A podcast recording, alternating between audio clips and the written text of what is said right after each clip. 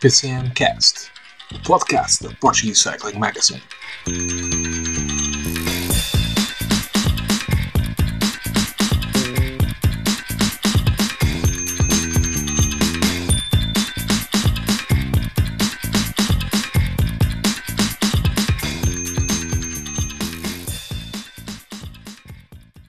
Olá a todos, sejam muito bem-vindos ao PCMcast, o podcast da Portuguese Cycling Magazine, episódio 20 e um episódio uh, muito especial. Aliás, como tem sido sempre nos últimos anos, desde que o, PCM Maga- o PCMcast apareceu, o episódio de antevisão do Giro de Itália causa sempre uh, muita expectativa nos, nos nossos ouvintes e também na nossa equipa. E por falar na nossa equipa, hoje também especial porque nos reunimos para gravar este episódio uh, presencialmente, algo que é inédito também para, para nós. Passo a apresentar aqui uh, a nossa equipa. Nuno Ferreira, seja muito bem-vindo. Olá, Nuno. Olá, David. Também Eduardo Gonçalves Olá David, olá Rui e olá Nuno. e Rui Ribeiro também. Uh, Rui, seja bem-vindo. Olá. Nós, nós já tivemos um bocadinho esta experiência de fazer um, um programa ao vivo, não foi Sim, no ano sim, passado, no- nos Mundiais, naquela, naquela live que fizemos. É sempre uma, uma experiência uma experiência diferente. Hoje também o, o, o Nuno e o Eduardo vão ter também um, um saborzinho de, do que é diferente quando estamos frente a frente. Mas sem a parte da noitada, que essa foi a mais engraçada dos mundiais.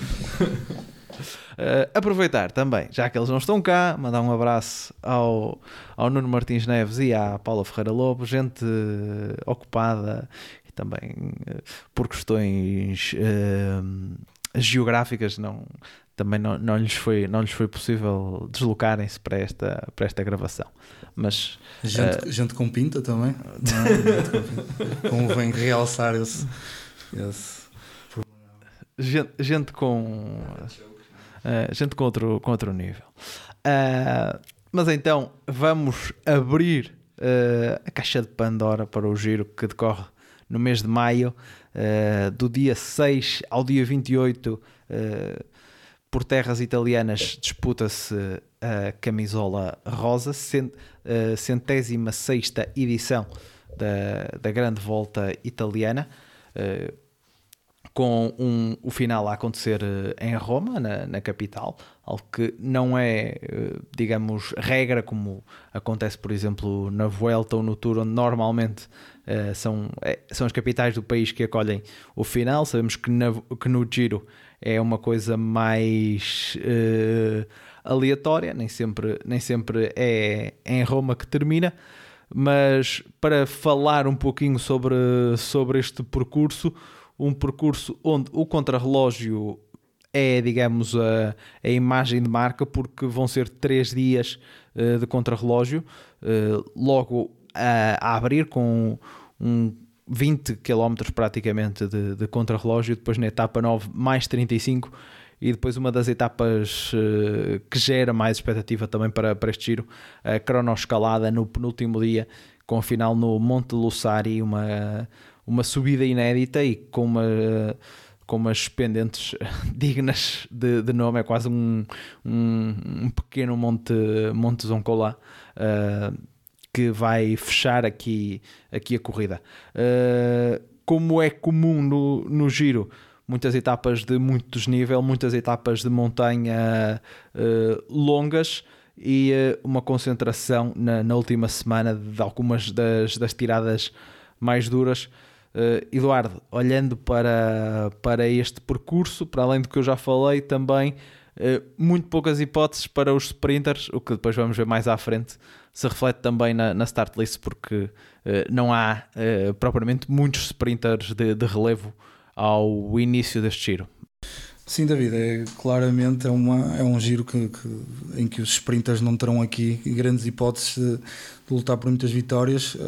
Eu identifiquei aqui talvez 5, 6 e algumas delas com algumas, com algumas subidas pelo meio que possivelmente não terão capacidade para, para limitar essa, essa possibilidade de luta.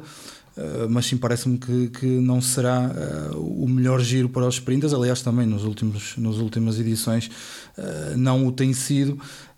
desta feita não, não será diferente e, e de facto isso tem impacto na start list, nas, nas unidades que cada equipa escolheu para, um, para esta prova. depois podemos ter aqui um, um contexto de corrida tendo em conta esta, esta questão dos dois contrarrelógios uh, muito prematuramente que depois podem levar a, a, corridas mais ou menos abertas, dependendo daquilo que for o resultado desses, desses contrarrelógios uh, e que poderão, uh, mesmo em etapas de média montanha, com, com, com chegadas mais planas, dar aqui hipótese de, de alguma luta aos sprinters. Um, mas sim, acho que, que, de facto temos aqui um giro que não foi desenhado para os sprinters, pelo contrário, foi desenhado aqui para os escaladores, para os homens da montanha e principalmente aqui para os homens do contrarrelógio, com, com muito quilómetro de contrarrelógio que, que vamos ver aí de seguida. Destaque, para além dos contrarrelógios, para as etapas com, com final eh, em, Crans, em Montana, no Monte Bondoni e no Trecime de Lavaredo, são as principais uh, chegadas uh, deste, uh, deste giro. Mas Rui, podemos logo começar uh, pelo início, que é por onde se começa sempre, não é? Porque o primeiro dia, como disse, são 20 km de contrarrelógio, o que aos dias de hoje é já um contrarrelógio para fazer umas diferenças substanciais. E quando tens à partida quer Remco Evenepoel, quer Roglic, que são dois corredores muito fortes no, no contrarrelógio, pode desde já haver aqui um corredores. Eu acho que pensar em gente com um minuto perdido para, para esses no fim desse, no fim desse dia não é, não é um exagero.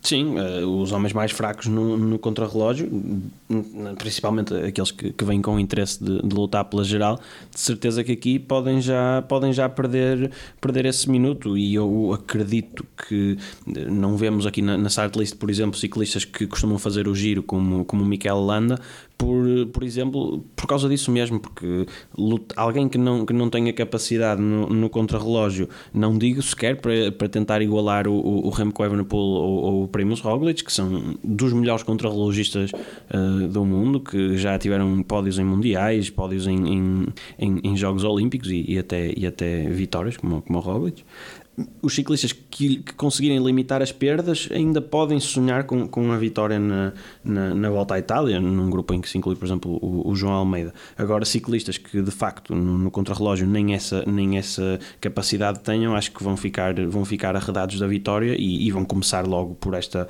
por esta primeira etapa, que 20 km naquilo que é uma grande volta hoje em dia não é propriamente uma distância curta e aqui é, é só o primeiro. Depois deste ainda há mais dois contrarrelógios e, e o do meio meio ainda, é, ainda tem mais distância do que este, estes 20 km, é sensivelmente também uma distância de, de contrarrelógio que vamos ter na Volta à França inteira, uns meses depois, por isso dá logo para, dá logo para perceber como, como os contrarrelógios vão, vão ter impacto aqui e provavelmente vamos ver logo o, o Remco Evenepoel e o, e o Roglic a distanciarem-se da, da concorrência. E se calhar se não estivesse o, o, o Filipe Gana na, na start list diríamos que se calhar iam logo disputar a rosa desde o, desde o primeiro dia porque diria que provavelmente fossem, fossem os dois principais favoritos talvez o, o Mats Pedersen que volta e meia faz assim uns, uns contrarrelógios de, de qualidade também pudesse intrometer-se nessa, nessa luta mas, mas vejo o Roglic e o, e o a, a ficarem no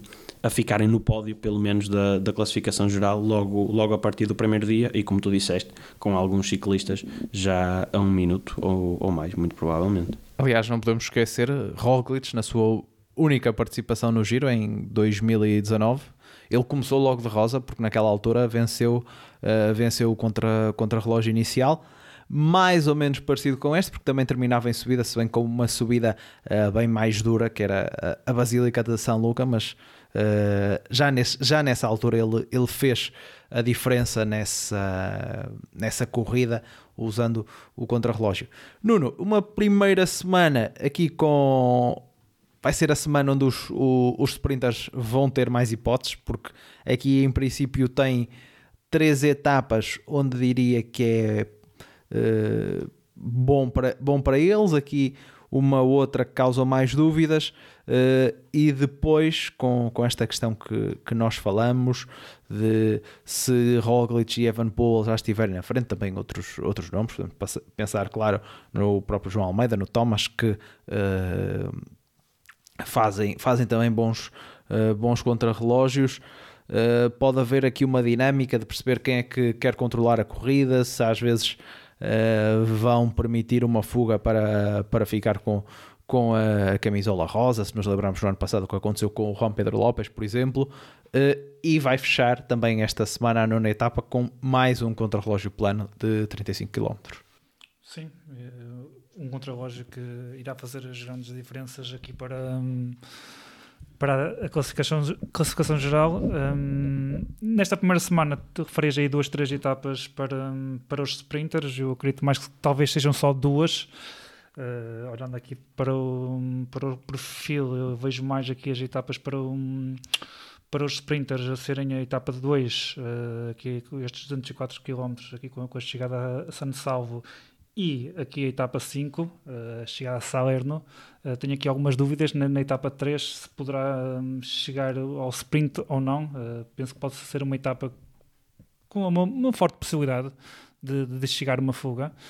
Quanto à questão de haver aqui o interesse, e conforme vocês falaram logo ali no contrarrelógio inicial de, de Roglic ou de Evanpol uh, chegarem à rosa e depois as equipas poderem jogar com a liderança e acontecer o que aconteceu ano passado, por exemplo, se, olharmos ao giro com o Juan Pedro Lopes, pode voltar a surgir, um caso desses, embora também, se, pensarmos em, no Remco da Vuelta e até noutras edições da Vuelta, por exemplo, no caso de Roglic, também já houve edições em que eles tiveram durante larga, uh, grande parte da, da prova e das etapas uh, na liderança e também não foi por aí um problema, mas no entanto eu percebo que em face ao que vamos ter, nomeadamente na última semana, Uh, para além daquela cronoescalada no último dia, a sério. E um, nessa última semana vamos ter ali três etapas, nomeadamente de alta montanha, de enorme desgaste, e pode haver, claro, ali a tentação de, numa fase inicial aqui de, do giro, uh, ceder a liderança a uma equipa que, conforme aconteceu ano passado com a Trek, que não se importa de ter a liderança e que para eles seja muito bom para a equipa e para a imagem dos seus corredores e depois ali a partir, acho eu, ali da, daquele segundo contrarrelógio, uh, uma segunda metade do giro que eu acredito que seja diferente, uh, porque a partir daqui eu acho que já vão existir uh, maiores diferenças para além daquelas que vão surgir, nomeadamente aqui na, no primeiro contrarrelógio e até aqui nesta chegada em, em alto, que embora eu acredito que os principais candidatos aqui na etapa 4 consigam chegar entre eles com poucas diferenças a partir, nomeadamente aqui do segundo contrarrelógio que vamos ter, um, eu acho que vai começar um novo giro e com as diferenças que, que podem acontecer a partir daí.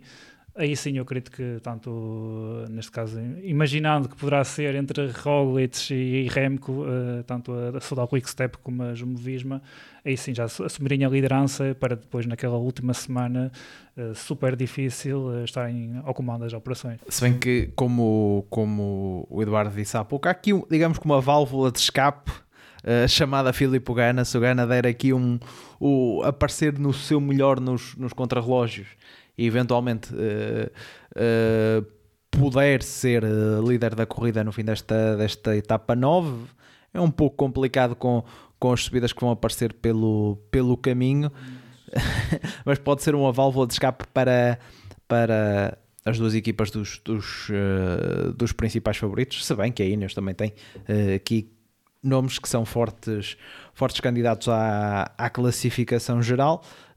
na segunda semana continua também aqui nesta mesma toada sem uh, apenas a etapa de Crans Montana uh, poderá ser relativamente decisiva para, uh, para a classificação geral. Depois temos uma chegada a, a Bergamo que tem ali algumas, algumas subidas que fazem lembrar algumas edições da, da Lombardia, mas Rui diria uma boa semana para os caça-etapas deste, deste giro, porque há aqui uh, algumas etapas eh, bem acidentadas, ali com, com subidas que podem dificultar a vida, a vida aos sprinters, por isso, uh, se pensarmos neste, aqui neste. Um, nestes corredores e nos, nos, caça, nos caça-etapas, estou aqui a olhar, por exemplo, para o, uh, o Batistella da Astana, uh, um, Uh, a Intermarché, uh, que também tem aqui o Taramai, que é sempre um corredor que faz,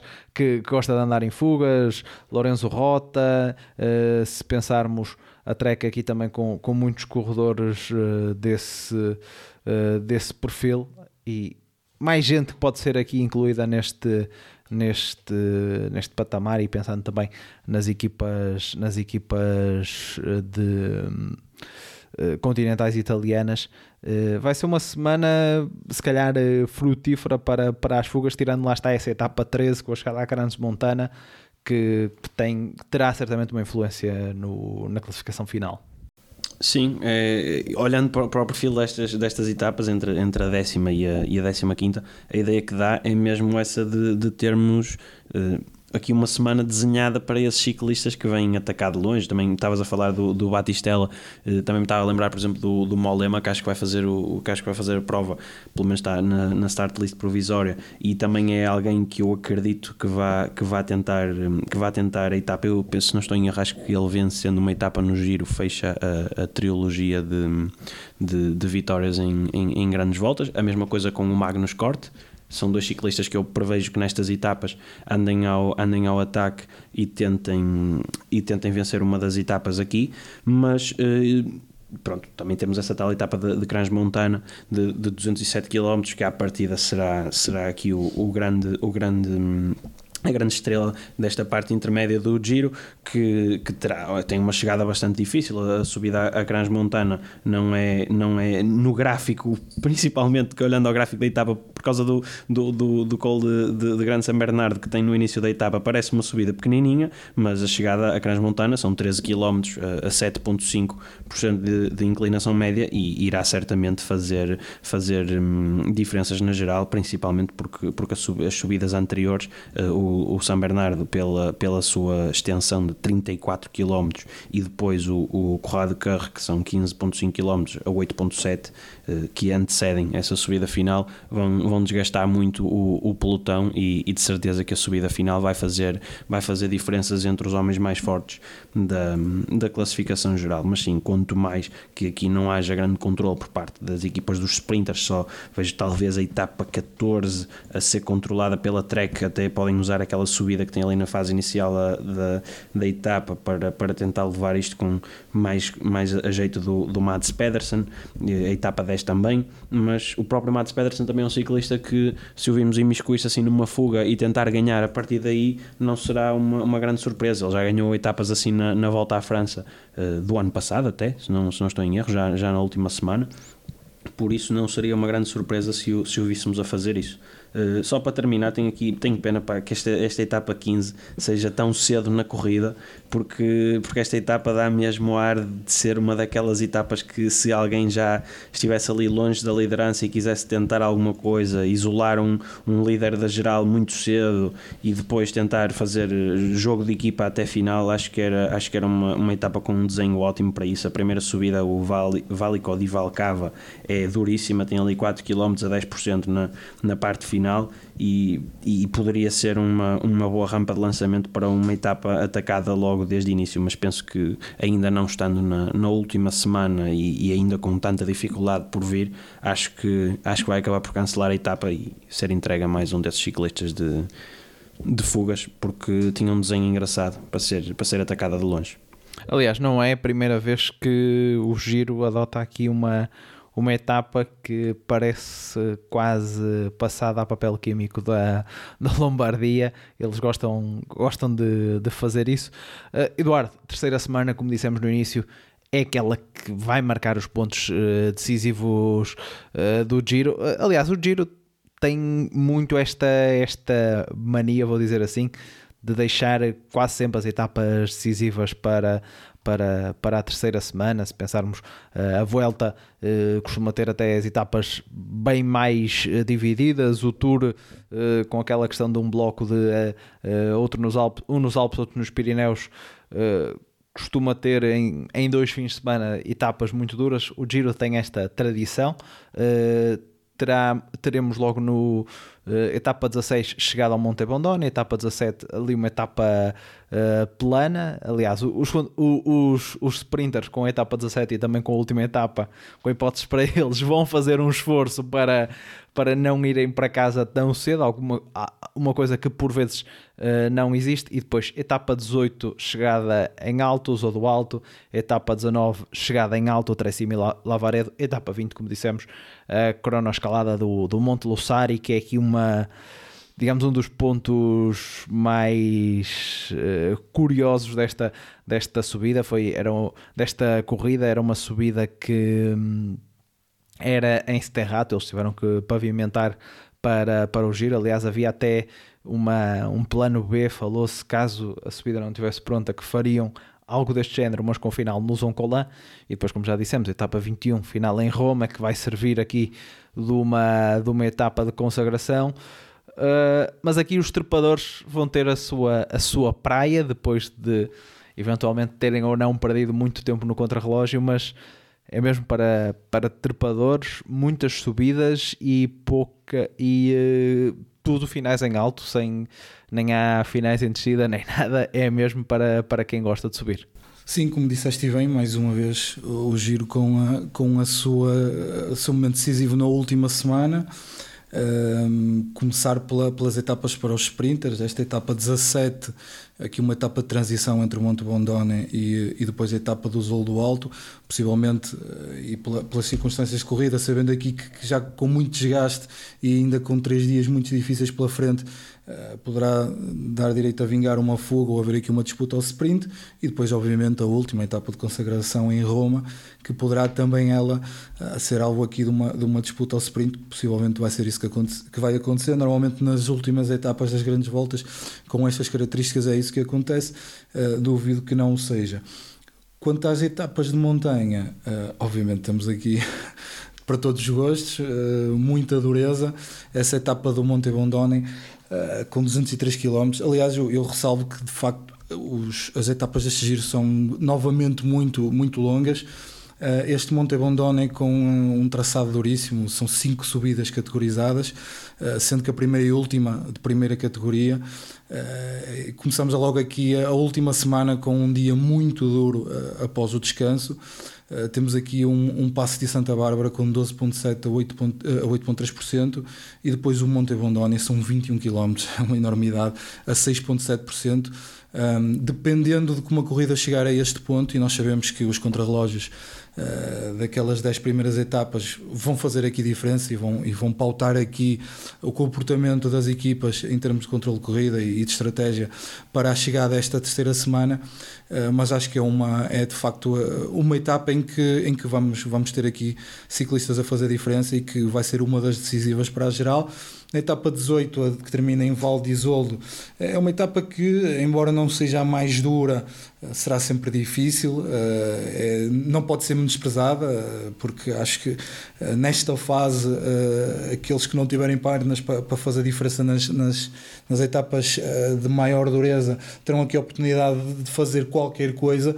Um, é verdade que temos aqui um, uma subida final da Val de uh, um bocadinho mais simples, com 2,7 km a 6,4 mas durante a etapa uh, temos quase 30 km de subida e aqui pendentes à volta de 7,1, 7,8 Uh, e no COI temos 5,8 km a 9,7%, ou seja, uma etapa uh, que, não sendo a mais dura do giro, nem, nem tão pouco mais ou menos, não pode ser menosprezada. Eu lembro-me perfeitamente que no ano passado um, falarmos do, do, da etapa de, de Torino, da Superba, da Superga, em, um, na antevisão, e, e, ela acabou por fazer muita diferença com aquele ataque da Bora. Por isso, estas etapas uh, que por vezes não têm o perfil da maior dureza, embora esta seja dura de facto, podem depois acabar por fazer diferença na, na, nas contagens finais. Etapa 19, aquela que para mim é a rainha desta, desta giro, uh, com chegada a Trechima de Lavaredo, uh, uma etapa com 183 km, mais uma etapa aqui muito perto dos 200, são 5.400 km de, de, de altitude acumulada, é uma, verdadeiramente um absurdo. Passagem aqui pelo mítico Passo Geal, uh, quase a 2.300 metros de altitude. São três montanhas de primeira categoria, mais duas montanhas de segunda categoria. Uma, uma, etapa duríssima, subidas muito agressivas. É uma décima, uma décima nona etapa. Eh, em que os ciclistas já levam muito desgaste acumulado nos últimos dias, mas que uh, vão ter que enfrentá-la com tudo aquilo que têm, porque ela vai fazer diferenças. Tenho a certeza que esta etapa vai fazer diferenças e, como, como sabemos, o Passo Geal são quase 10 km de subida a 9,3% e depois teremos o, o final em Trechima de Lavaredo uh, com 7,2 km finais a 7,6%.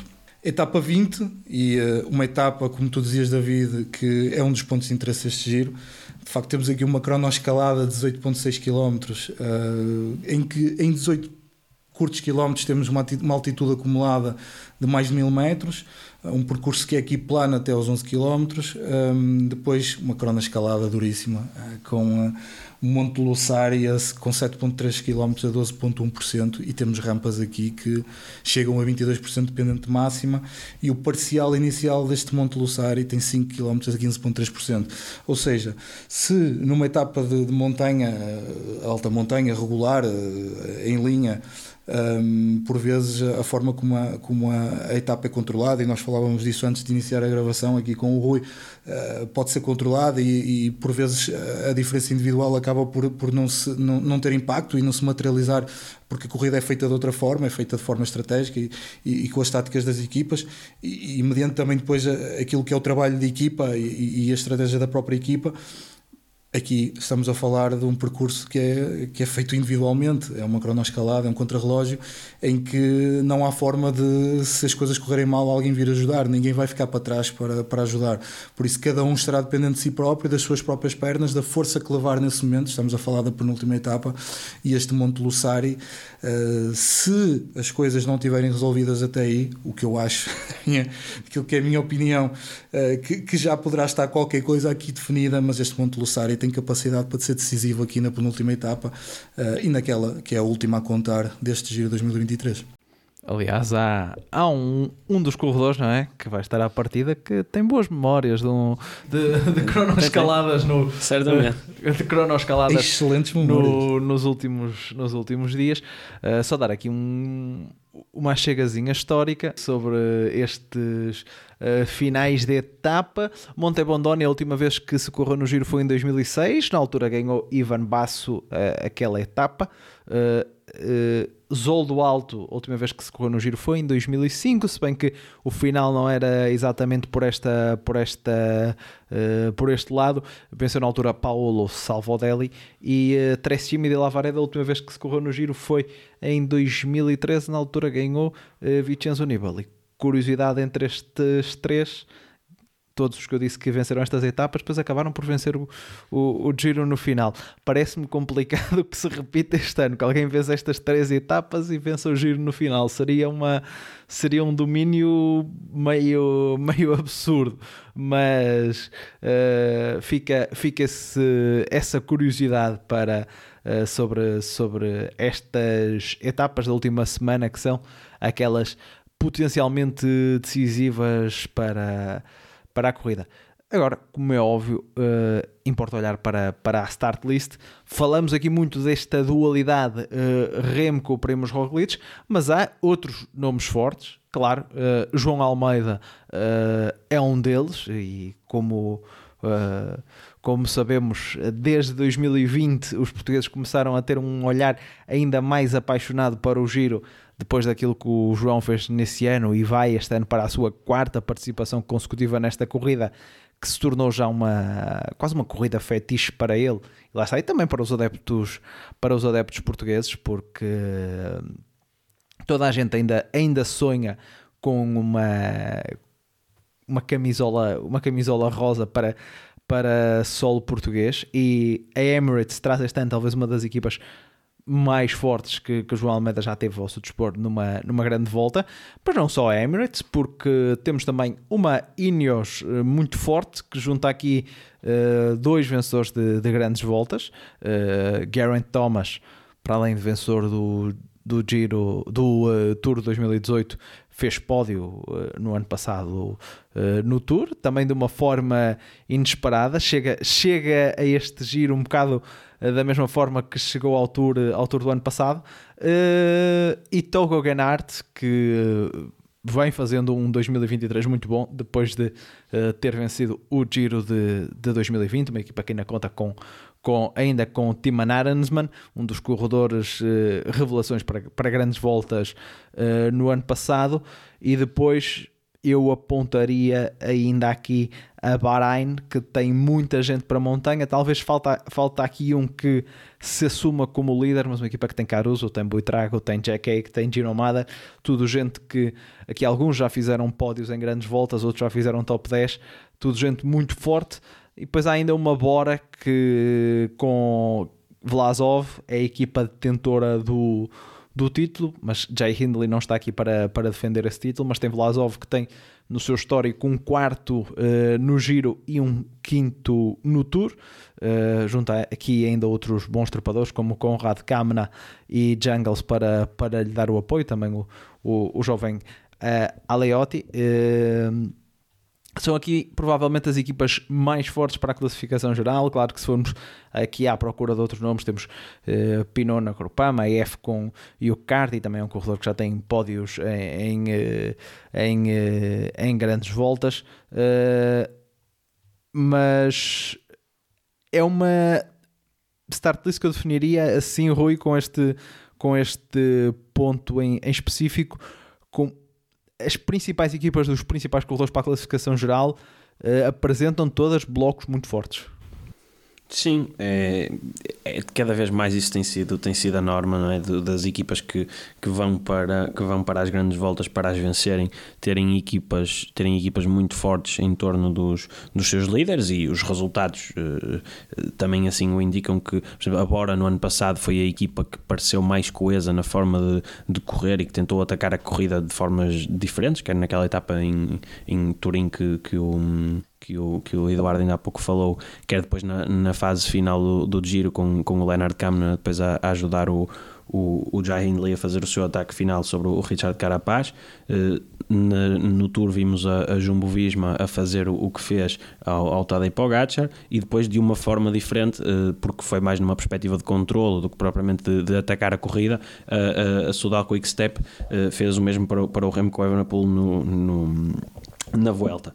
E, e, sim, aquelas que são provavelmente as, eu diria, quatro, quatro equipas mais, mais uh, focadas na classificação geral, que consideram a Quick Step, a Jumbo, a, a, Ska, a Ineos, e, e, agora estava aqui a voltar ao passado por um bocadinho, uh, a Ineos e a. Um, e a, e a Bora tem aqui, tem aqui conjuntos de, de ciclistas, e a UAE também, tem aqui conjuntos de ciclistas muito fortes para, para ajudar os seus, os seus líderes e apesar de haver sempre, uh, se calhar mais nas outras que não, a Jumbo e a, e a Sudal, apesar de haver sempre aqui a hipótese de vermos, de vermos alguns ciclistas a, a caçar etapas por essas, por essas equipas, porque eu acho que é muito complicado para, para qualquer equipa que entre aqui sem, sem olhar para, para os seus corredores, sem ver lá o Roglic ou, ou o Remco Evenepoel, acho que é muito complicado alguém achar que, que poderá estar na luta direta pela, pela vitória da, da prova. Acho que essa, esse papel está reservado a esses dois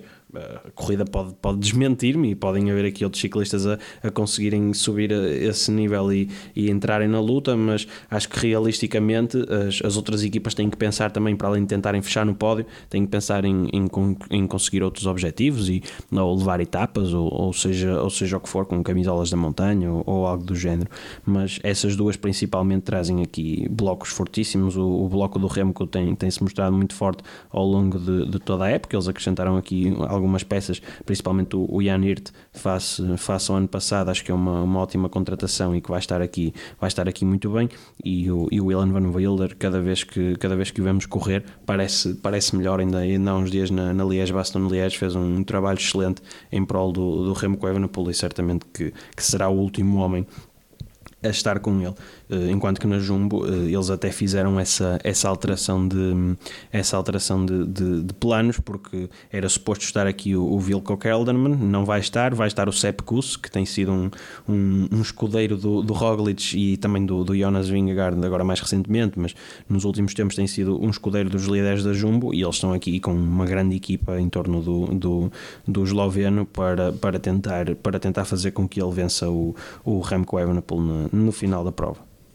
Eduardo uh, e Nuno, depois o Rui já passou aqui uh, as equipas dos, dos mais fortes um bocadinho em, em perspectiva e acho que é um bocado de esperar que haja aqui uma, uma certa guerra entre estas duas por ver quem Uh, vai assumir, quem vai dominar. Por isso é que eu também uh, dizia quando passávamos aqui esta primeira impressão sobre o percurso que uh, talvez o, o, permitir aquelas, aquelas fugas que algum corredor aqui fora do, do olhar da classificação geral possa assumir a, a liderança e deixar outra, outra equipa comandar, comandar a corrida. Agora, uh, se calhar aqui dividir uma para uma para o outro.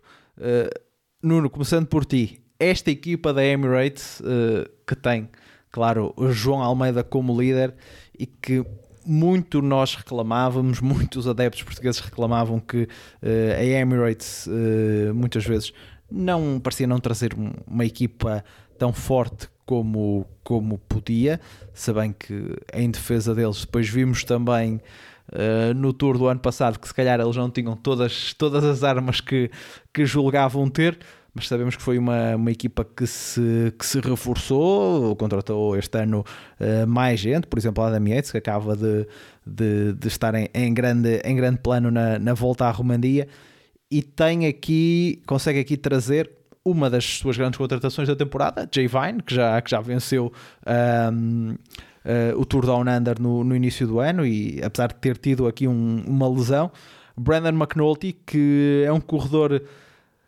meio irregular, diria eu, mas que nós já vimos uh, fazer do melhor e do pior. Claro, uh, João, Almeida, João Almeida como líder. Pensando assim à primeira vista, neste trio e numa equipa que se calhar, como porque como falamos, caberá a Jumbo ou, ou Sodal tomar conta das operações numa equipa que pode estar um bocadinho num, num segundo plano, é um, é um trio bem bom que se juntarmos aqui os outros nomes também para, para o apoio nas etapas, que seja, seja o Formoso, seja o Covi. O Covi no ano passado venceu, venceu uma das etapas mais, mais duras do Giro. Uh, não é uma equipa nada má. Uh, tendo em conta lá está que em princípio não vão ter que ser eles a, a, a dominar a, as operações, a controlar. E se tiverem que ser, será, será bom sinal para nós. Sim, será bom sinal para nós e, efetivamente eles para este ano, uh, o ano passado o Matchin dizia que iam ter uma super equipa para o João, mas eu acho que este ano é que é verdadeiramente a super equipa para o João. Uh, descontando aqui o Pascal Ackermann e o Ryan Gibbons, aqui para o sprint, o João para além do, do do Jay Vine e obviamente do, do Brandon McNulty, eh, com, com já conhecidos o Kobe, o Formolo e, um, o próprio Diego Ulissi, aqui para as etapas de média e de alta montanha, aqui a UAE, este ano, os críticos uh, que, que, a equipa tem, e são muitos, uh, aqui na, em teoria, no papel, antes do giro começar, não tem, acho eu, na minha opinião, muito por, por onde apontar, porque o João parte efetivamente uh, para além da, da, da, sua própria ambição pessoal, nas últimas declarações, entrevistas que deu, uh, em que vemos um João uh, a assumir-se, mas também aqui, em termos da equipa, a equipa apresenta-se aqui com um bom bloco. Eu tenho aqui algumas dúvidas na questão aqui na parte do sprint, tenho aqui bastantes reservas relativamente ao Pascal Ackermann, mas isso podemos discutir mais à frente, se poderá ou não conseguir discutir ou não alguma etapa ao sprint com os melhores. Eh, no entanto, aqui falando mais aqui se calhar na parte da montanha, na parte do João, não tendo uma equipa a obrigação, que imaginamos nós assim à partida, de, de controlar a prova, como será o caso da Sodal Quick Step e da, e da Jumbo Visma. Aqui a Emirates, no apoio ao João, e até em face das próprias declarações que ele já teve, eh, quando precisarem de assumir alguma coisa e de fazer aqui alguma, até alguma jogada estratégica, uh, o João tem aqui apoio, como se calhar ainda não teve nas suas anteriores participações no Giro, e acredito que aqui o João e aqui a Emirates, uh, se calhar não com um bloco tão falado como, como a Quick Step e como a Jumbo Visma, uh, mas é sem dúvida alguma aqui a par da, da Ineos e da Bahrein, que, que vocês já falavam há, há pouco, uh, é um dos blocos mais fortes e certamente que aqui não será aqui pela questão do bloco, porque aqui parece-me que é um bloco que está tudo a funcionar bem na Emirates. Isso é uma, uma das críticas que por norma se faz à equipa, uh, mas estando uma equipa, uma equipa focada e estando tudo bem delineado e as coisas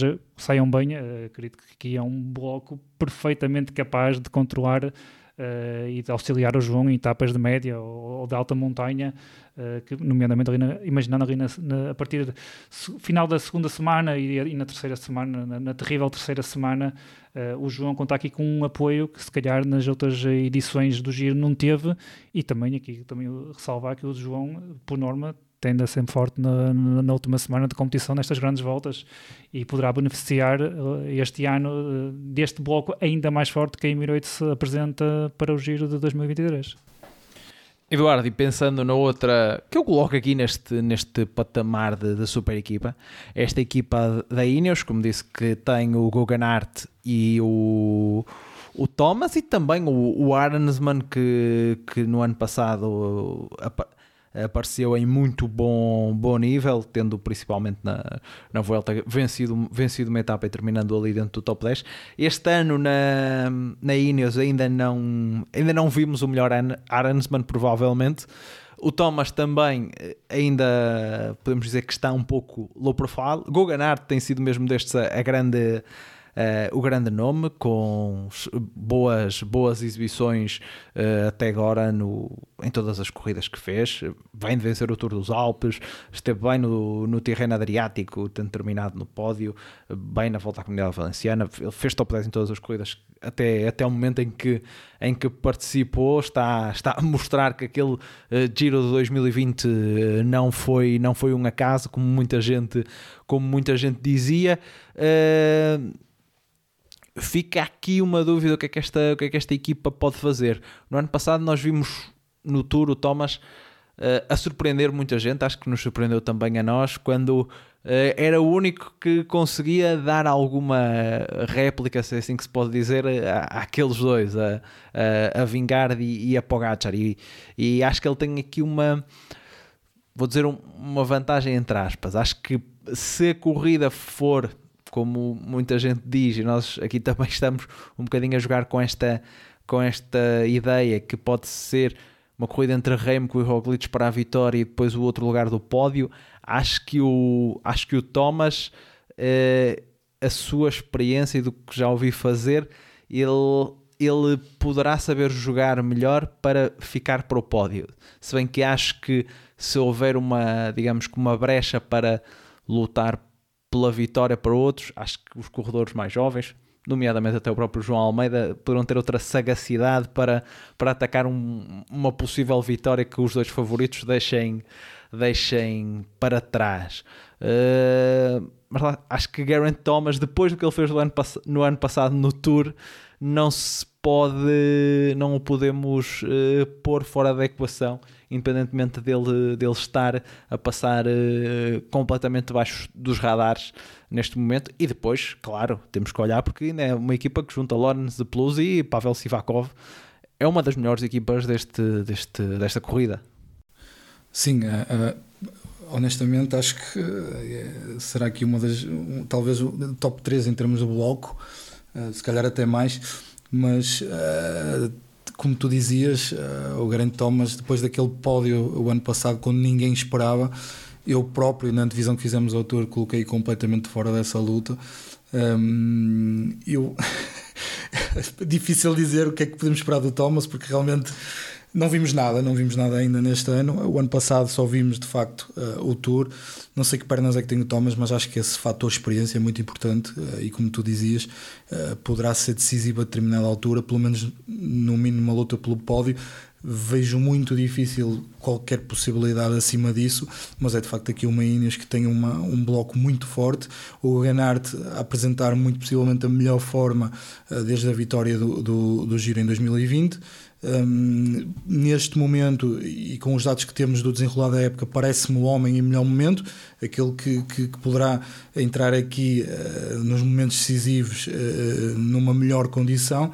Uh, o Arensman, obviamente, ainda longe daquilo que se perspectivava, perspectivava para ele em termos de evolução. É um ciclista que chega aqui a Ineos e ainda não mostrou aquilo que, que se entendia que fosse possível uh, chegar em termos de nível, uh, não só do seu desenvolvimento, mas daquilo que é o seu potencial. Um, arriscam-se aqui a ganhar uh, algumas etapas com o Gana, obviamente, uh, em termos de contrarrelógio, acho que um, pelo menos aquele 35 km uh, é aqui o, o, quase o prato preferido dele, por isso diria que, que essa etapa tem muito uh, a cara dele e que poderá ser aqui quase que uma, uma vitória antecipada, mas uh, e depois também tem o, o Sivakov, obviamente, aqui também um apoio muito grande na montanha, por isso temos aqui quatro nomes muito fortes para a alta montanha. Uh, o Gana poderá ser também aqui um apoio importante, ele que tem evoluído também nessa, nos terrenos mais elevados, o de Plus também nesse apoio enquanto equipa, enquanto bloco, por isso eu diria que a Ineos. Um, não me parecendo que possa, uh, pelo menos naquilo que é teoria, e, e, estando aqui a uma semana ainda do início e sem ver o desenrolar da corrida, não me parece que seja uma equipa uh, que tenha aqui um, um, líder destacado, um líder definido e que vai ser aquele que de facto vai ser uh, protegido pela equipa. Parece-me que é uma equipa que vai correr em bloco, como normalmente faz, embora recentemente já não existe aquele bloco Sky que estávamos habituados e que seja uma equipa mais de resposta e que tenha um, um bocadinho uma organização mais anárquica, mas a verdade é que uh, não me parecendo que possa entrar aqui numa luta com, com os melhores, uh, principalmente com o Remco e com, e com o Roglic na teoria, acho que é uma equipa que, que vai tentar ser protagonista, tendo em conta que as últimas participações em grandes voltas não têm sido muito positivas, a própria época aí da Ineos não tem ido ao encontro das, das expectativas, exceto alguns fogachos do, do, do, do Thomas Pidcock.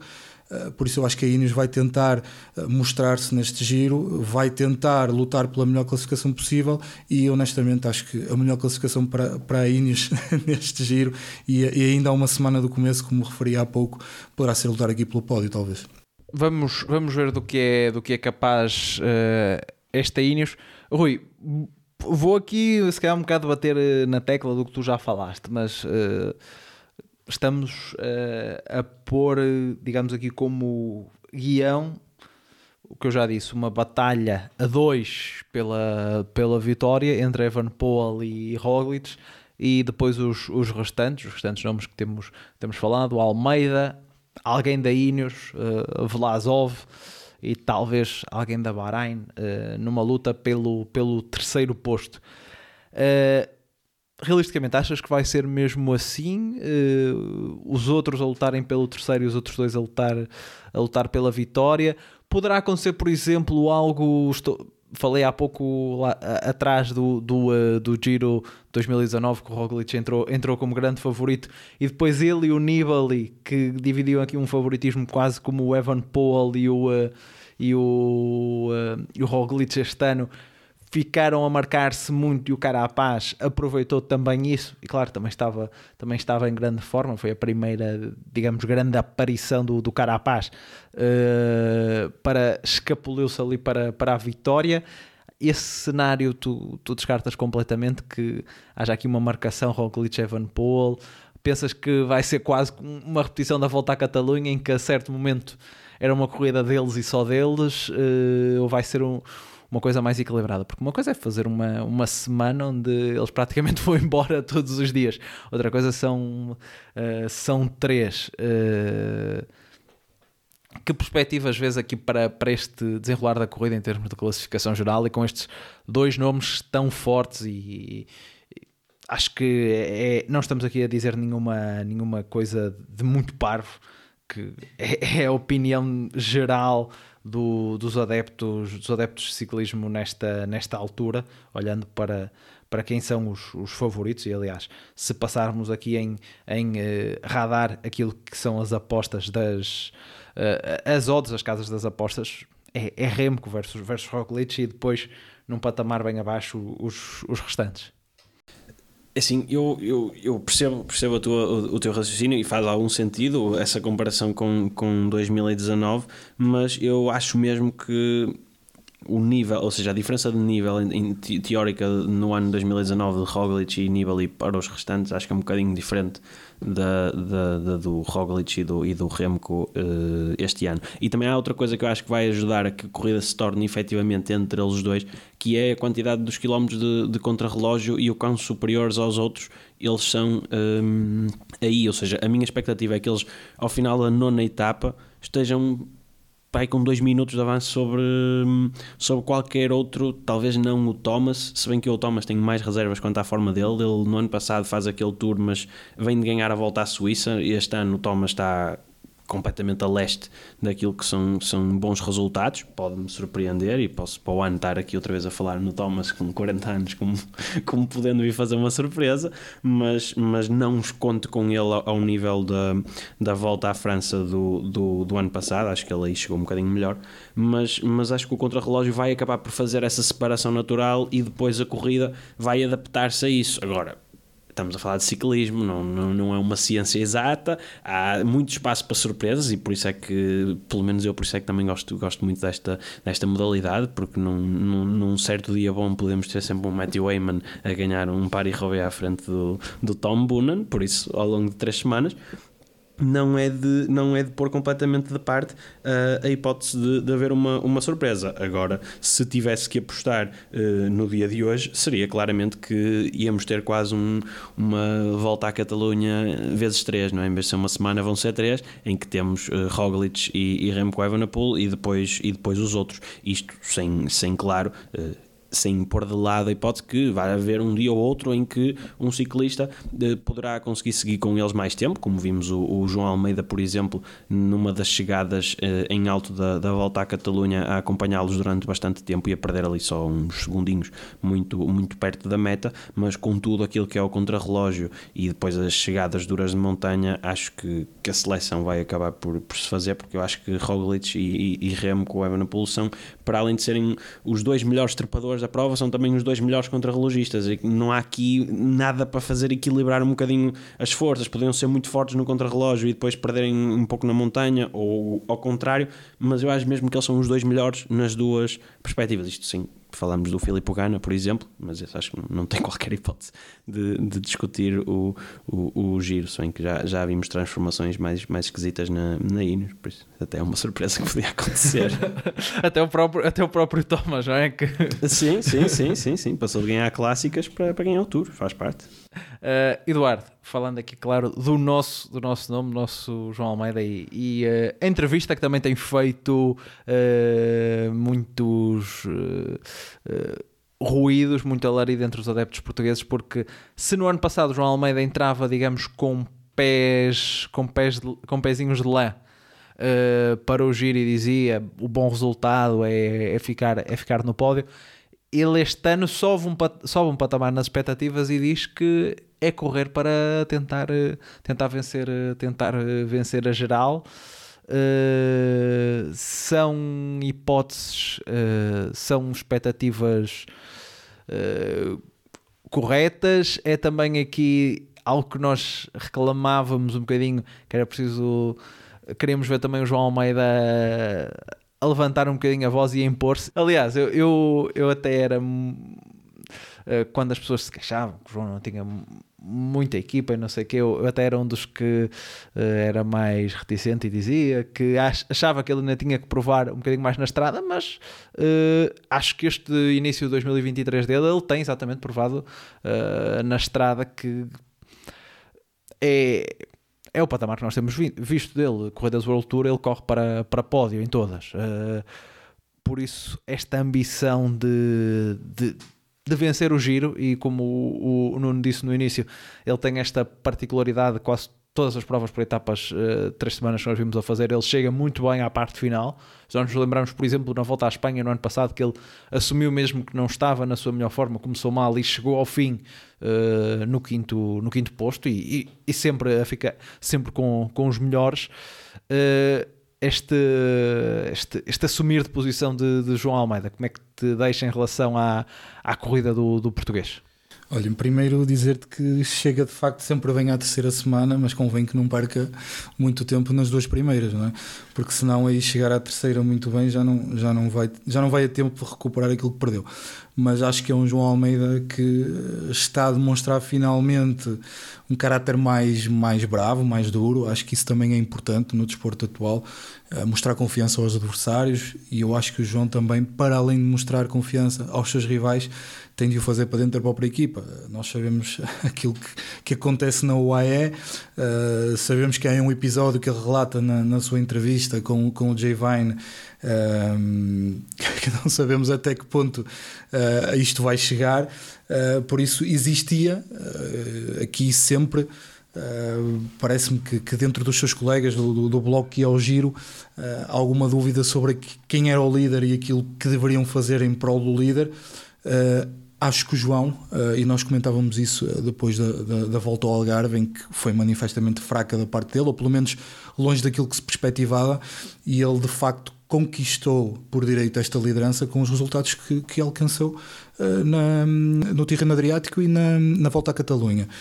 Não só pelo pódio que conquistou em ambos, mas a forma como, principalmente no terreno, deu luta ao Roglic. Um, eu acho que o João uh, está mais confiante em cima da bicicleta. Acho que uh, parece-me cada vez mais robusto, mais consistente nas etapas de alta montanha. Eu acho que ele também nesse, nesse aspecto já não tem muito a provar, mas parece-me que falta subir um pequeno patamar para, para poder discutir aqui mais, pelo menos com o, com o Roglic e com, com o Evenepoel. Um, acho que é um João que muito daquilo que poderá ser uh, o fluxo da sua participação neste giro será aquilo que ele vai fazer nos contrarrelógios. Uh, acho que uh, realmente no Tirreno tivemos bons sinais, na volta ao Algarve, nem por isso. Eu quero estar confiante de que realmente o João Almeida este ano fará um, um, um, uma época de contrarrelógios superior àquilo que apresentou no ano passado e mais à imagem daquilo que, que vinha a mostrar na, na Quick Step. Uh, e acho que esse ponto vai ser decisivo porque nós sabemos que o João Almeida na montanha, e principalmente nessa terceira semana, se nada de, de, de, de, azar, de azar não é? se ele não tiver nenhum azar, se não tiver nenhum condicionalismo físico fora daquilo que é o normal, que irá estar bem nessas montanhas. Ele tem provado isso, tem capacidade para estar bem. Perder alguns segundos uh, ou ganhar uh, a, a etapa parece-me ser aqui a amplitude daquilo que ele pode fazer na montanha o que vai fazer diferença é de facto o contrarrelógio. Um, parece-me que é o AE e, e, aqui um bocadinho a piada da Colnago, mas parece-me que está, que está a andar bem nos contrarrelógios. Uh, mostrou isso também agora na Romandia. Parece-me que, a, que a malta da UAE está mais confiante com a bicicleta. Uh, e eu acho que isso é o contrarrelógio que poderá fazer aqui a diferença da participação de João Almeida. Se for um João Almeida uh, versão 2020-2021, acho que poderá estar aqui a discutir até, até mais longe na, no giro uma posição dentro, dentro do pódio ou mais, ou mais longe ainda. Se não fizer um bom contrarrelógio, acho que fica eliminado de todas as formas dessa, dessa luta e que, e que poderá ser mais uma desilusão. Vamos ver aquilo que, que ele será capaz de fazer. Nuno, para fechar aqui os grandes nomes que dissemos da classificação geral, Uh, Alexander Vlasov da, da Bora, a Bora que venceu no ano passado com, com Jai Hindley. Uh, Vlasov vem aqui de duas grandes voltas, onde foi quarto no, no Giro em 2021, quinto no, no Tour no ano passado. ele que no ano passado até fez um Tour onde é quinto a vir meio, meio do nada, meio do nada. mas é aqui um, um nome que também acho que nós temos aqui em consciência que é um bom trepador, mas falta essa afirmação como uma, uma, grande, uma grande prova de três, de três semanas. E está aqui, ele desde que se mudou para, para a Bora, assumiu-se talvez como, como o grande corredor de, de, três semanas da equipa, apesar de Jai Hindley no ano passado ter, uh, ter vencido o giro. Vlasov acho que foi quem veio com mais pompa e circunstância. Uh, pode ser esta oportunidade de, de Vlasov de, de, vencer uma vencer ou disputar uma, uma grande volta nos primeiros nos primeiros uh, lugares eu acho que no ano passado quando ele venceu aquela volta à Catalunha frente, a, a volta à comunidade valenciana à frente do que causou um sururu muito grande no, no, no início do ano depois as coisas uh, acalmaram acalmaram um bocadinho mas uh, Vês Vlasov neste patamar que nós falamos, de João Almeida e do dos homens da Ineos ou ele ainda tem um bocadinho mais a provar? Vejo o Vlasov nesse patamar. Na minha opinião, ao contrário da temporada passada, está aqui talvez um bocadinho abaixo. Uh, este início de temporada, e até em fruto daquilo que agora referias da temporada passada, dele ter começado muito bem na comunidade valenciana. Também me recordo da Romandia o ano passado, quando ele venceu. Uh, e chegou ao Tour com, com, com um grande hype, uh, não ao nível do, do Pogacar ou do Jonas Vingard, eh, e depois acabou por fazer o quinto lugar, como tu também referias, quase vindo, não sabemos bem de onde, que ele passou um bocadinho ao lado da corrida. Uh, mas aqui para este giro, uh, embora eu acho que ele não está nessa forma e no, nível que apresentava antes do Tour de 2022, eh, é um dos nomes que eu vejo aqui a par do, do João Almeida, aqui a par dos homens da Ineos, eh, que se poderá imiscuir aqui pelo, pelo, terceiro lugar do pódio, imaginando que à, partida, que será sempre os dois primeiros lugares, a luta entre o Remco e o e o Roglic, embora possa acontecer mil e uma coisas, que isso poder mudar com muita facilidade. Aqui agora, volta, tal como o ano passado, volta a apresentar um bloco muito bom aqui para a montanha. Eh, eu destaco aqui o Reinhard Kamna, eh, que de facto é um, um corredor eh, fantástico para este tipo de provas, e o Rui referia isso, a questão, não só a questão do próprio Kamna poder não só auxiliar o Vlasov, mas até para além da questão de, de, de, procurar até as próprias etapas e até um, eventualmente uma missão para a camisola da montanha, uh, é sempre aqui um corredor muito útil e recordar aquela penúltima etapa o ano passado, quando ele dá ali a ajuda final uh, ao Jay Hindley, antes dele um, depois atacar e destornar o, o Richard Carapaz. Eu também acho que o Vazov é um ciclista que, vai, que lhe vai acabar por favorecer o contrarrelógio, os, os, os, cerca de 70 km que vamos ter neste giro. Uh, não, não, está ao nível do, do Remco ou do Roglic para contrarrelógio, mas e está ali num patamar intermédio. Eu acho que está ali um bocadinho acima do João Almeida, por exemplo, uh, para a questão do contrarrelógio. Uh, face a outros corredores nesta luta pelo, pelo pódio, uh, poderá beneficiar também com estes cerca de 70 km de contrarrelógio. E, e, de facto, também aquilo que, que, também dizemos no início, que a Bora é uma, é uma das cinco equipas que apresenta aqui melhor bloco, isso também para o Vlasov, para também tentar aqui alguma estratégia, e pensando naquilo que também o Eduardo já referiu, aquela etapa de, de, de Turino ano passado, Uh, poderão voltar também a tentar fazer aqui uma gracinha, portanto eu vejo aqui o Vlasov também a ser um, um dos elementos sem dúvida alguma que se pode imiscuir aqui na luta pelo pódio, uh, porque tem, uh, tem qualidade para isso, é favorecido também pelos cerca de 70 km de contrarrelógio que vamos ter neste giro. E também aqui a equipa, também para o caso deles poderem fazer alguma estratégia também beneficia talvez tenha aqui algum um bocadinho pé atrás relativamente ao Vazov, porque eu acho que ele não está a ter uma temporada tão boa e tão ao nível como teve uh, no ano passado. No entanto, nós também já tivemos vários exemplos que isso, sabemos que isso vale muito pouco, e há pouco estavam a falar aqui no Garen Thomas, do ano passado no Tour, uh, acho que é um belo exemplo disso, portanto, não é por este início de temporada um bocadinho mais, se calhar, apagado face à temporada passada, que vou, vou dizer que o Vazov não tem possibilidades de, de, imiscuir-se na luta pelo pódio, e acho mesmo que ele, a par do João Almeida, uh, são dois dos nomes muito fortes para, para se aproximarem do Remco e do Roglic e de poder disputar o último lugar uh, do pódio, assim, à partida, numa perspectiva da antevisão aqui ao Giro. Hoje, antes de iniciarmos a, a gravação, perguntávamos também aqui aos, aos nossos uh, seguidores no Twitter que perguntas uh, queriam, queriam ver respondidas. Algumas delas já falamos aqui, como é óbvio, quem são os candidatos, o que é que poderá uh, fazer, fazer João Almeida. há aqui uma expectativa, acho que há um bocadinho em todas as grandes voltas, sobre quem poderão ser as, as, as revelações. e eu acho que é uma, é uma das grandes voltas onde eu vejo uh, muitos candidatos a, poderem, a poderem terminar uh, no top 10, para além destes que, que, nós, que nós já falamos, e lá está, e nós falamos de uma, de uma equipa da Ineos que até, até no máximo poderá, tem três candidatos ao top 10.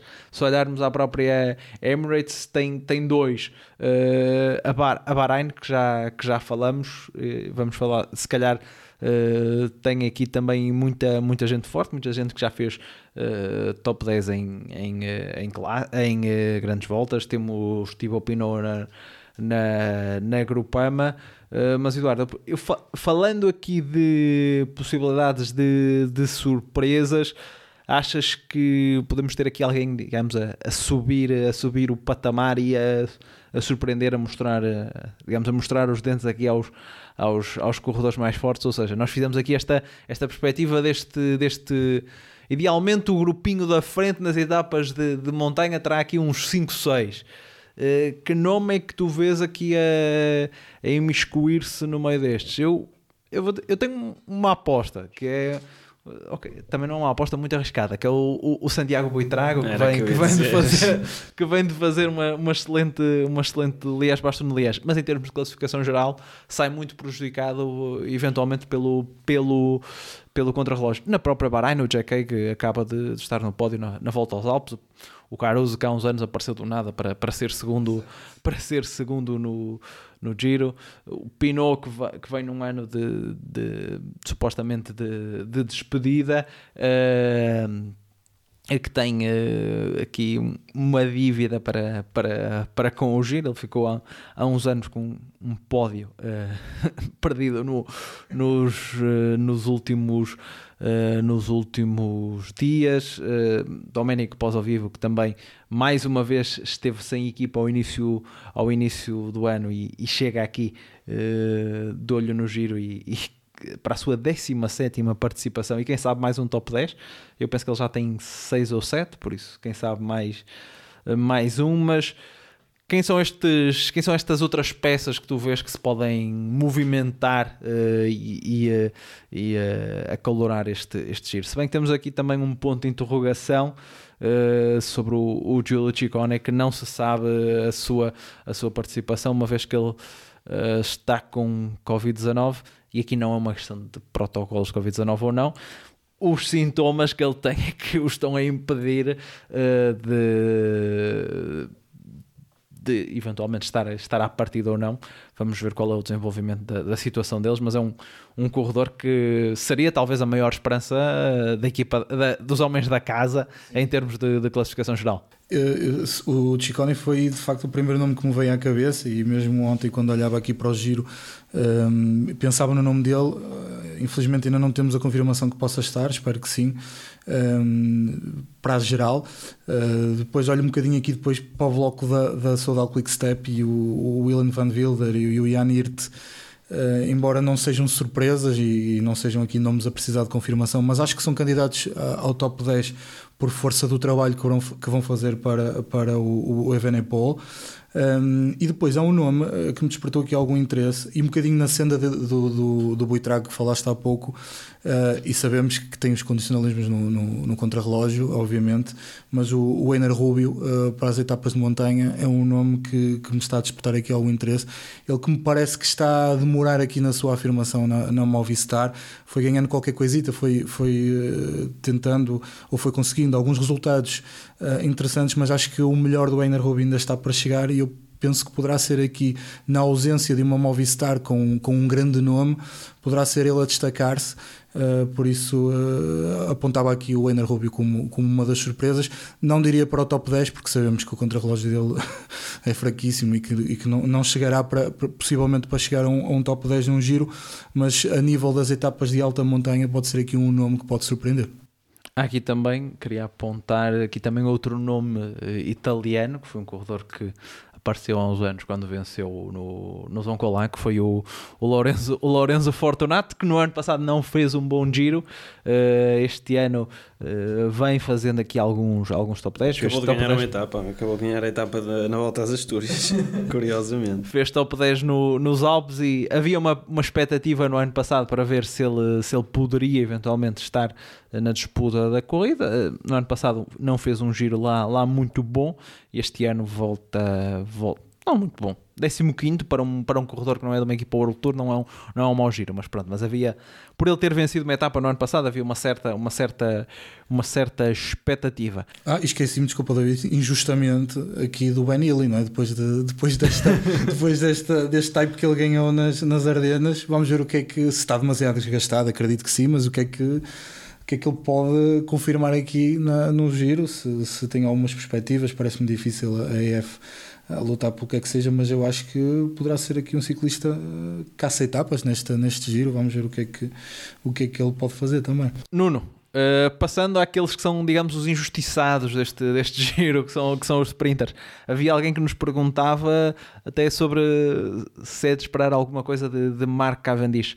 A verdade é que não temos uh, muitos sprinters de grande nome. Não há, não há Jacobsen, não há Philipsen, não há Caleb Ewan, sei lá, não há, não há Groenwegen, não há Arnaud Lee uh, Merlier, ou seja, os nomes grandes do sprint, podemos dizer que não estão aqui.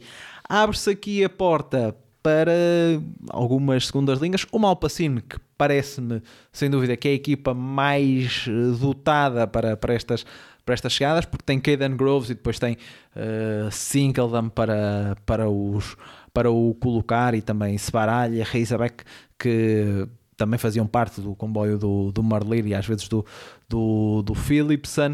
Uh, ah, claro, o nome de, de Mark Cavendish. Há aqui algumas baixas, a Israel já confirmou que não terá uh, Giacomo Nisolo. Depois, aqui algumas perspectivas. Gaviria vem recuperando um bocadinho de fogo na, na Movistar e uma, uma Movistar que até traz uh, Max Canter, uh, que é um dos, um dos corredores mais rápidos que tem. Claro que não é uma equipa uh, propriamente muito, muito dada aos sprints, mas traz aqui Gaviria que vem recuperando algum, algum fogo. Veremos se é, se é o regresso dele às vitórias no, no World Tour, neste, neste giro, se ele, se ele consegue uh, aqui com, com uma start list não tão forte picar o ponto, mas Uh, de facto não existem muitos, uh, muitos sprinters muito fortes. Depois há aqui alguns uh, meio perdidos, Chimolai com Sony na, na Cofidis, a Bahrein com Rajovic, a própria... Um, a própria Groupama tem ali o Jack Stewart, o Matthews, que já não é tão sprinter como já foi em outros, em outros tempos. Uh, da Inésia, que venceu uma etapa, uma etapa no, no ano passado, e, e, nestes sprints que diria eu que há uma perspectiva de serem uh, um bocado caóticos, poderá ter, ter uma, palavra, uma palavra a dizer. Mas lá está, num, num, num uh, percurso que não tem muitas oportunidades para, para sprinters, mas tem esta particularidade. Na última semana e a última etapa é para sprinters, por isso eles Uh, provavelmente vão fazer um esforço naquelas longas etapas de montanha para tentarem chegar ao fim e ainda aí terem mais uma, uma hipótese. Uh, por isso, uh, que nomes é que, é que têm perspectivas de, de, vencer etapas? Nem sei, até em termos da própria classificação dos pontos, como, é que, como é que se poderão apresentar, porque lá está, há, há, há exatamente essa, essa questão que no, acho que no giro é quando os sprinters sofrem mais de chegar ao fim.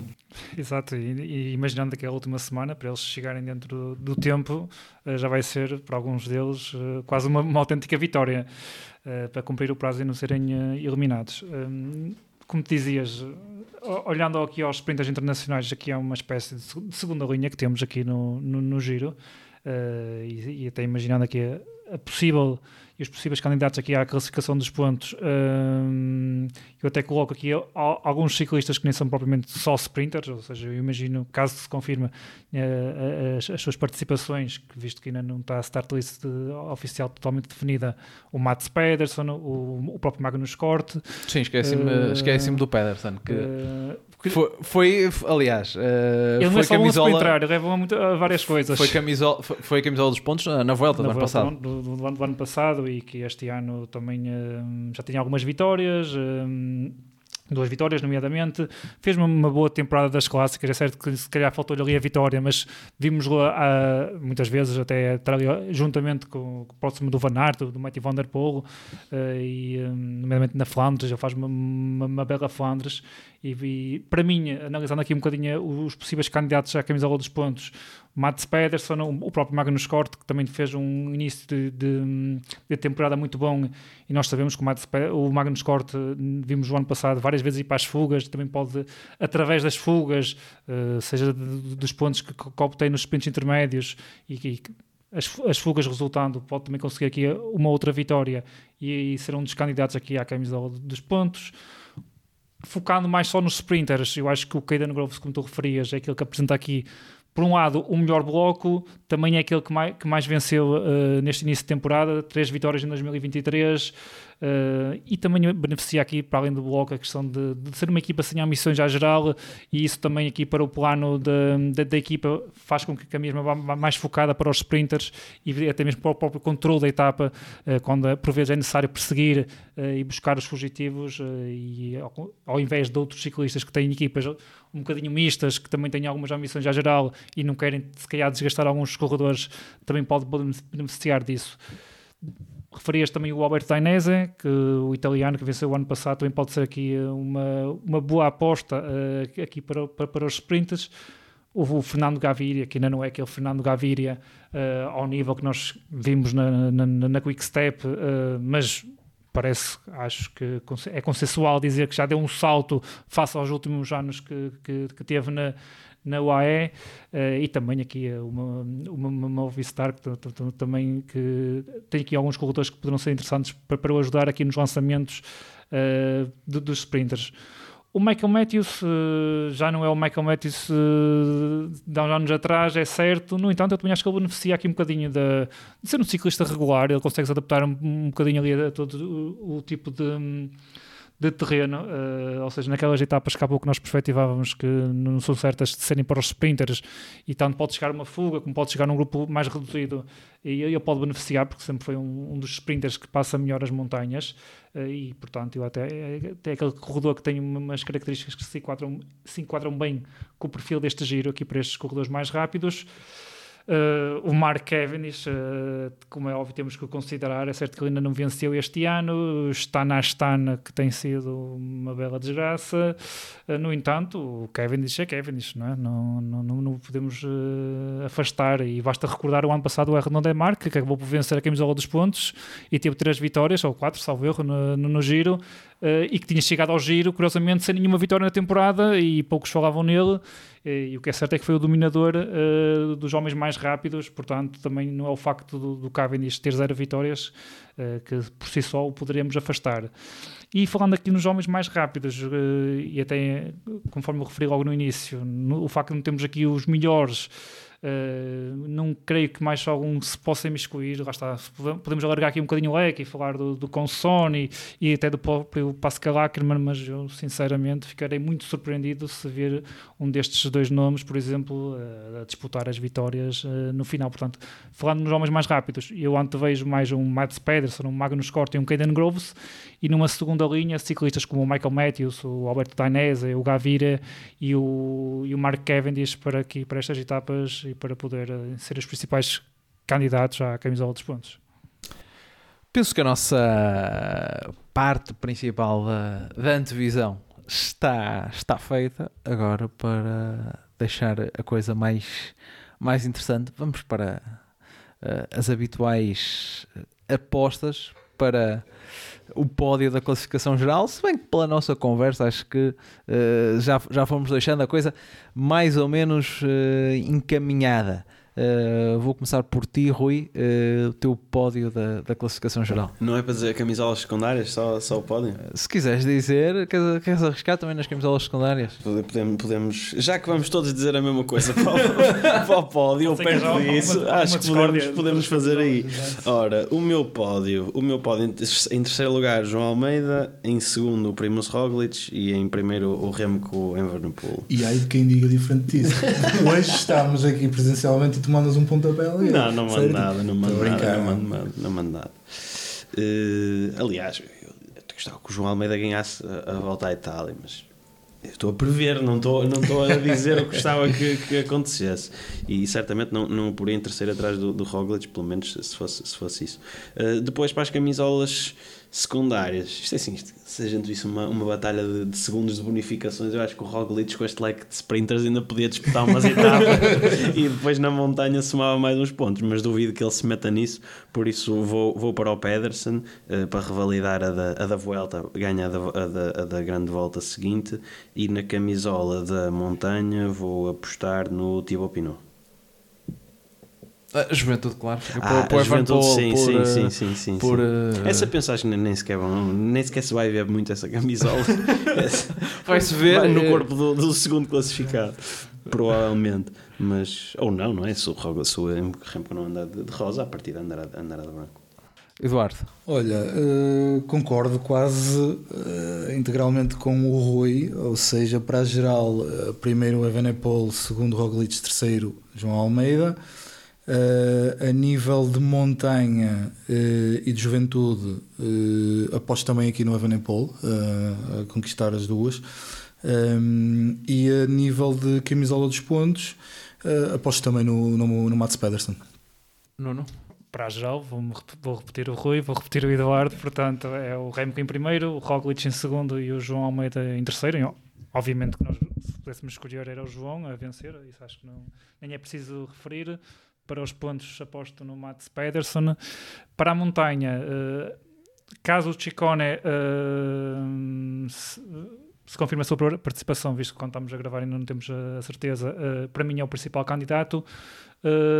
Caso ele não vá, eu coloco aqui o, Leonardo Câmara como também uma, uma, possibilidade para poder vencer a montanha.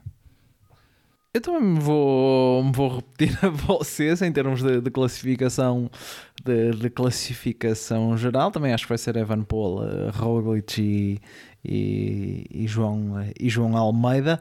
Uh, classificação por pontos. Uh, eu vou fazer um bocadinho diferente, vou apostar no Fernando Gaviria, só para não, para não apostar nos mesmos. E camisola da montanha vou apostar uh, no, no Fortunato, porque os italianos costumam, costumam dar aí uma, uma, uma chegazinha em, uh, em termos de. costumam sempre lutar pela, pela camisola da, da montanha, por isso fica aqui esta, esta minha aposta em Fortunato.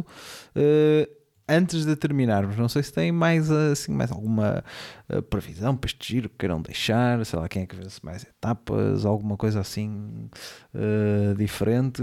Rui, não vale dizer Evan Paul também, que é o que vê-se mais.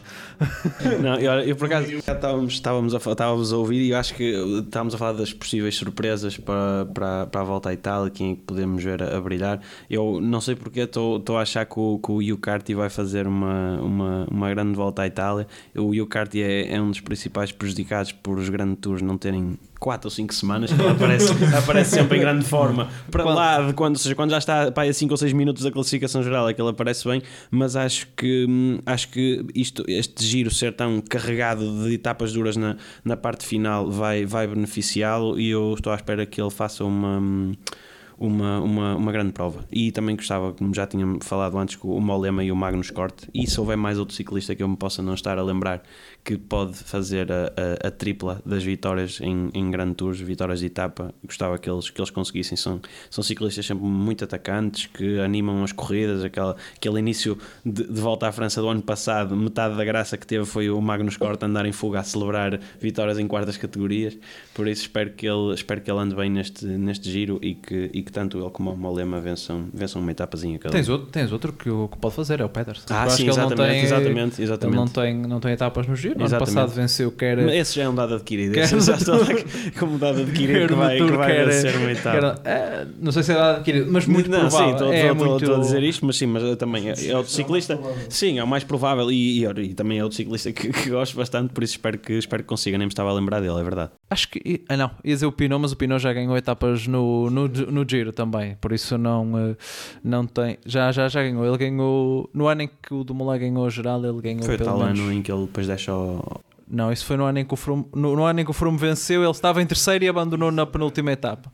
No ano em que o Dumoulin ganhou, ele foi quarto na geral. Sim, mas perde o pódio no contrarrelógio. Para fechar, tal como no ano passado, nós vamos voltar a repetir eh, a fórmula. Por isso, quem se quiser juntar a nós todos os dias, haverá uh, PCMcast diário uh, do Giro, exclusivo para, para patronos, no novo site do, do PCMcast, pcmcast.portuguesecyclingmagazine.com. Podem já uh, passar por lá, uh, tal como no ano passado. Tem a módica quantia de 5 euros, onde tem acesso a todos um episódio por, uh, por, uh, por etapa, onde falaremos do, do giro, também uh, um jogo das apostas, para vocês mostrarem o, o melhor da, das vossas capacidades de Olivier Bonamici ou, ou outros, outros bruxos de Faf, o, que, o, que, lhe, o que lhes quis o que lhes quiserem, o que lhes, o que lhes quiserem chamar. Como é que se chamava o bruxo do Benfica? Era o Inhaga. Inhaga, o professor Caramba. Pronto, todas, todas, todas as entidades quiserem, todas as entidades assim do além que quiserem recorrer na hora, na hora de, de escolher os vencedores das etapas, das etapas para, para este giro. Uh, sabemos que é sempre, nos últimos anos, a grande volta que uh, mexe mais com, com, o coração dos portugueses por esta uh, participação do, do João Almeida que nos voltou a pôr na rota do, dos, dos, primeiros lugares uh, das grandes voltas, algo que uh, a nossa geração meio que não via. Vimos ali um bocadinho com, com o Zé, com, com, com o Zé Azevedo, aqui uns mais jovens, outros, outros nem tanto na altura, uh, mas uh, acho que este ano é há muito tempo que ok no ano passado o próprio João, mas uh, partir aqui com, com um corredor uh, com uma certa com um certo grau de certeza que, que, que podemos ter um, português num pódio de uma, de uma grande volta, algo que já não acontece desde, desde os tempos do, do Joaquim Agostinho, causa ainda mais, mais eh, motivação para, quem todos os dias se vai pôr em, em frente à televisão a,